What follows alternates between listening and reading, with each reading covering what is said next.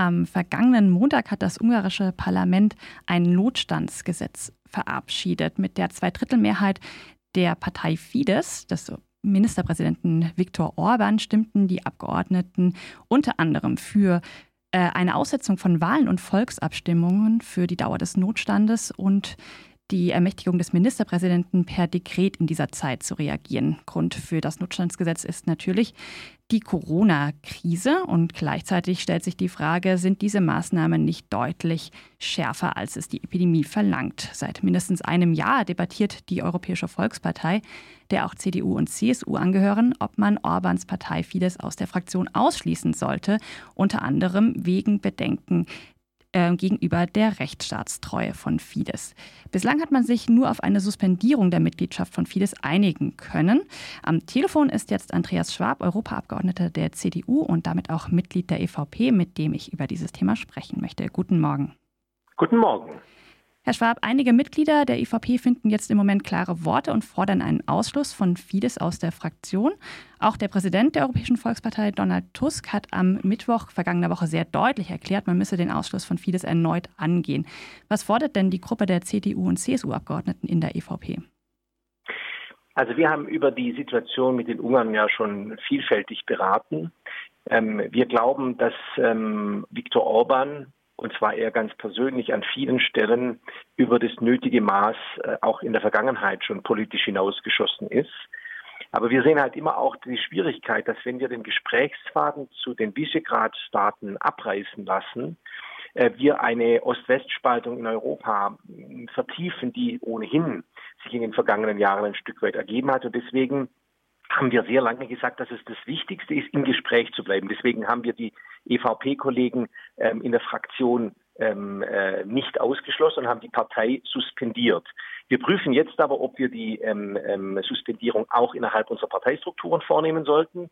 Allerdings braucht man dafür eine Versammlung, eine Vollversammlung der Partei und die kann momentan wegen der Corona-Krise nicht stattfinden. Und deswegen ist sicherlich entscheidend gewesen, dass Donald Tusk, der Parteivorsitzende, gesagt hat, der ja auch aus einem dieser Visegrad-Staaten kommt, dass für ihn ähm, jetzt der, ähm, ähm der Rubikon überschritten ist und wir zu anderen Maßnahmen kommen müssen. Der Ausschluss könnte beispielsweise im Juni bei der nächsten regulären Sitzung der politischen Versammlung, so heißt dieser Ausschuss, beschlossen werden. Bis wann entscheiden sich dann CDU und CSU, wie, wie sie sich jetzt innerhalb der EVP verhalten? Sie müssen sehen, die CDU und die CSU sind hier natürlich ähm, doppelt betroffen. Einmal die Abgeordneten aus dem Europäischen Parlament, aber zum anderen auch die Kolleginnen und Kollegen in Berlin. Und hier müssen wir zu einer gemeinsamen Positionierung kommen. Ich glaube, es gibt niemand in Deutschland, der nicht auch Zweifel daran hat, dass die Maßnahmen, die ja teilweise drastische Strafen vorsehen von insgesamt fünf oder acht Jahren, dass die nicht äh, unverhältnismäßig sind. Ähm, allerdings ist die Befristung bis zum Ende der Pandemie etwas, was wir auch in Deutschland so haben. Ähm, und es ist eben auch unter Rechtswissenschaftlern durchaus äh, umstritten, ob diese Maßnahmen unverhältnismäßig sind, weil wir ja auch in Deutschland teilweise strafrechtliche Paragraphen haben, beispielsweise die Beleidigung, die sehr massive Strafen vorsieht, die viele andere Staaten so heute nicht oder nicht mehr haben. Und deswegen ist es eine, eine hochkomplexe Diskussion, die am Ende vor allem von der Tatsache getrieben wird, dass Orban mit seiner Partei zwei Drittel ähm, des ähm, ungarischen Parlaments besetzt und selber natürlich nicht gerade zimperlich vorgeht. Jetzt ich muss glaube, man auch sagen, dass die äh, Maßnahmen, die in Deutschland gelten, nicht wie in Ungarn beispielsweise für das Verbreiten, ich sage das jetzt in großen Anführungszeichen, von Fake News, die angeblich die Maßnahmen der Regierung gegen das Virus behindern würden, eben bis zu ähm, also Gefängnisstrafen vorsieht ja. und äh, die Regierung sich auch nicht ermächtigt fühlt, in Deutschland per Dekret auf unbefristete Dauer zu regieren. Das sind schon sehr unterschiedliche Maßnahmen zur Epidemiebekämpfung. Also auch in Deutschland gilt allerdings bis zum Ende der Epidemie ähm, die Möglichkeit für die Bundesregierung teilweise mit außergewöhnlichen Maßnahmen zu regieren. Ähm, aber Sie haben recht, natürlich ist es in Ungarn alles etwas Neues und insofern für uns auch etwas Fremdes. Ähm, es gibt aber auch in Deutschland Straftatbestände, die während der Epidemie dann, wenn falsche Tatsachenbehauptungen aufgestellt werden, strafrechtlich wie immer schon im Übrigen belangt werden könnten.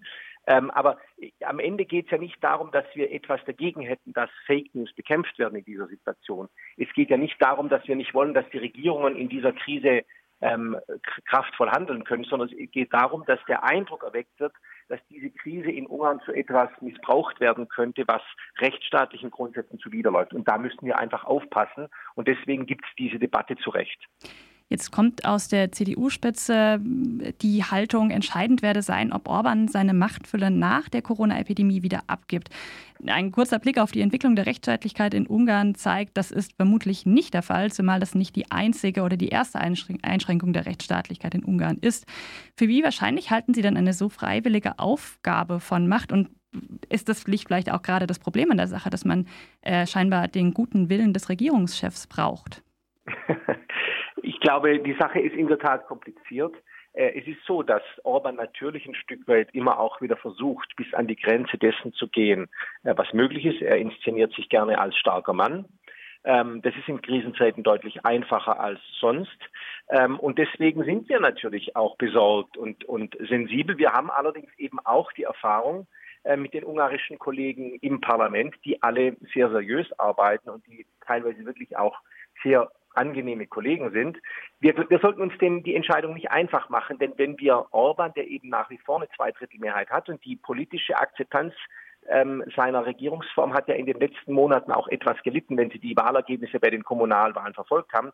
Ähm, wir sollten sozusagen keinesfalls äh, die Person Orban mit ganz Ungarn gleichsetzen. Wir sollten versuchen, immer zu einer abgestimmten Position zu kommen, denn ähm, wir wollen auch nicht, dass die ungarische Bevölkerung sich plötzlich zu stark äh, mit unserer Abwehrhaltung solidarisiert, sondern wir müssen unterscheiden zwischen dem, was Orban macht und zwischen dem, was in ähm, Ungarn insgesamt passiert. Aber das ist momentan außerordentlich schwierig und ich kann Ihnen sagen, wir haben sehr, sehr heikle und heftige Debatten darüber geführt. Unsere Überlegung war derzeit, dass wir die Kommission bitten, ähm, die Sache zu prüfen, um möglicherweise weitere Artikel 7 äh, Maßnahmen einzuleiten. Ähm, aber das ist nicht abschließend besprochen. Da müssen wir nochmals beraten, was wir wahrscheinlich in der kommenden Woche tun können. Die Prüfung eines Artikel 7 Verfahrens ist ja aber unabhängig von einem möglichen Ausschluss von Fidesz aus der EVP. Also nochmal die Frage, wenn die Sitzung im Juni wie geplant stattfinden kann, wird es bis dahin eine Entscheidung von CDU und CSU geben? Es wird in jedem Falle dort eine Entscheidung geben, denn die belgische Delegation hat sich entschieden, den Antrag einzubringen ähm, auf Ausschluss äh, von ähm, Orban und Fidesz. Ähm, es gibt andere nationale Delegationen, wie beispielsweise die Dänen, die sich dem angeschlossen haben. Ähm, wann sich die CDU und die CSU positionieren, wird davon abhängen, äh, ob wir uns im Vorfeld koordinieren oder ob das auf dieser Versammlung direkt beschlossen wird.